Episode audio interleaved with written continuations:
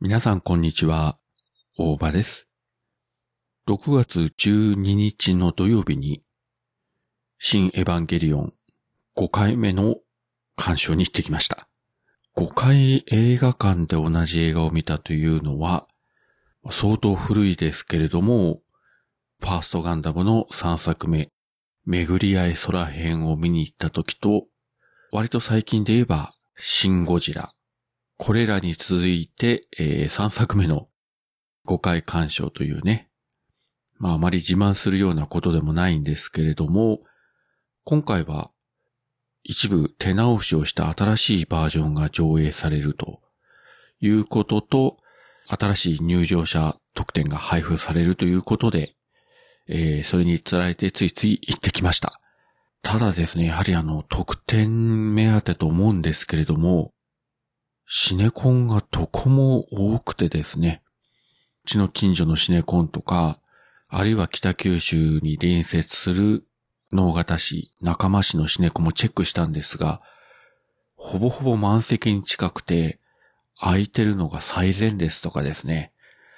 まあさすがにちょっとそれは嫌だったので、あちらこちら探して、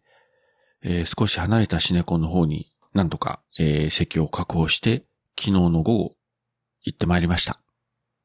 定員が100人ちょっとぐらいの、さほど大きくない部屋だったんですが、コロナの関係で、えー一つずつ席を空けて、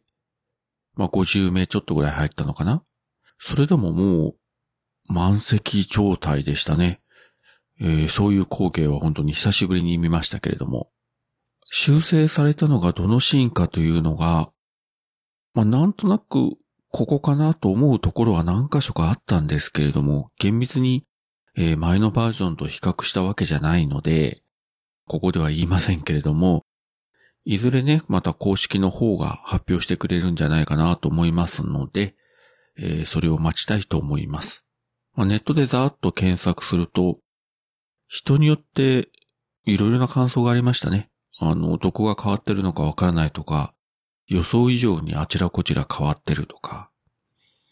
うん、まあ、確定的なところがわからないので何とも言えないんですけれども、もちろんストーリー的には一切何も変わってませんので、見に行かなかったからといって、何か損をしたとかいうことは多分ないと思います。で、おそらく今までの例で言えば、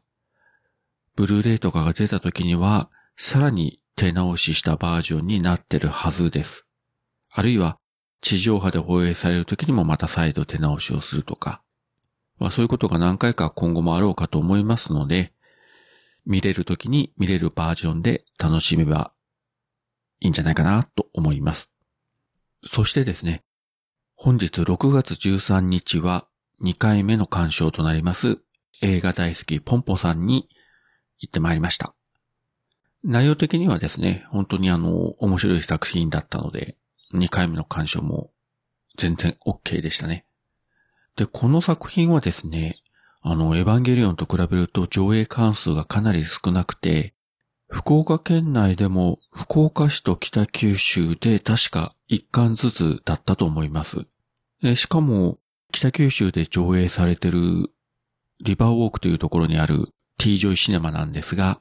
朝7時半からと、えー夕方5時過ぎと2回しかないんですね。さすがにですね、朝の7時半から映画館に行ったことはなかったんですが、結局平日と同じぐらいの時間帯に朝起きて洗濯とかして一応家事をして、えー行ってまいりましたけれども、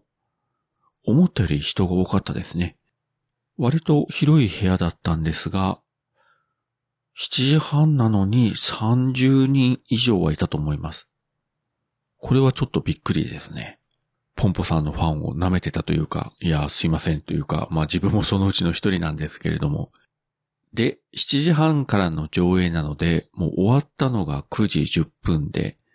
で、そこから車に乗って家に帰っても、もう10時前に帰り着いてるんですね。映画を見に行って10時前に家に帰り着いたという経験も初めてなんですが、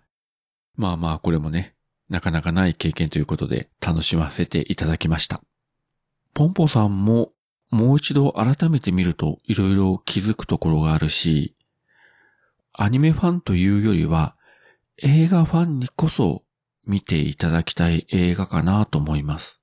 映画の撮影現場を舞台にする作品ってたくさんあるんですけれども、日本でも海外でも本当に色々あるんですが、この作品はまた、あの、独自の視点で描かれてますので、非常にですね、勉強になるっていうのもおかしいんですけれども、面白く見れるんじゃないかなと思います。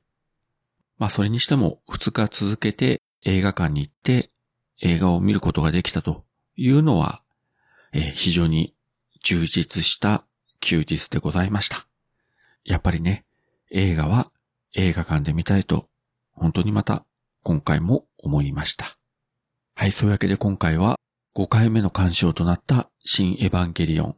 2回目の鑑賞となった映画大好きポンポさん、こちらについてお話しさせていただきました。それではまた。